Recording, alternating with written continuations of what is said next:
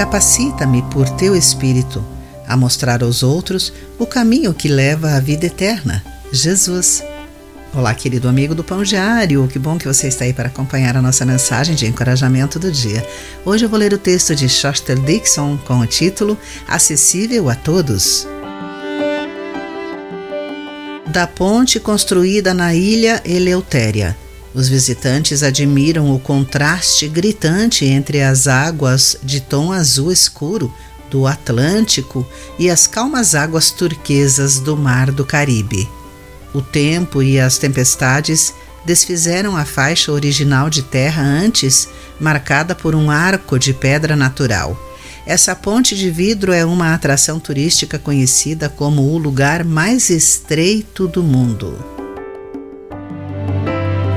A Bíblia nos ensina que o caminho que leva à vida eterna é difícil e são poucos os que o encontram, de acordo com Mateus capítulo 7, versículo 14.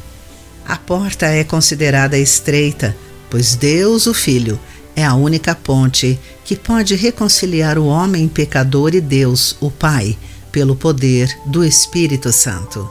No entanto, as Escrituras afirmam que os cristãos de cada povo, nação e classe social poderão entrar no céu e se curvar diante do Rei dos Reis e adorar juntos em torno de seu trono de acordo com Apocalipse capítulo 5, versículo 9. Essa incrível imagem entre o contraste e a unidade inclui a beleza da diversidade de seus adoradores. Embora o nosso pecado tenha nos separado de Deus, cada pessoa é convidada a entrar na eternidade no céu, trilhando o estreito caminho de reconciliação por meio do relacionamento pessoal com Cristo. Seu sacrifício na cruz, ressurreição e ascensão ao céu é a boa nova do Evangelho, acessível a todos e que vale a pena compartilhar diariamente.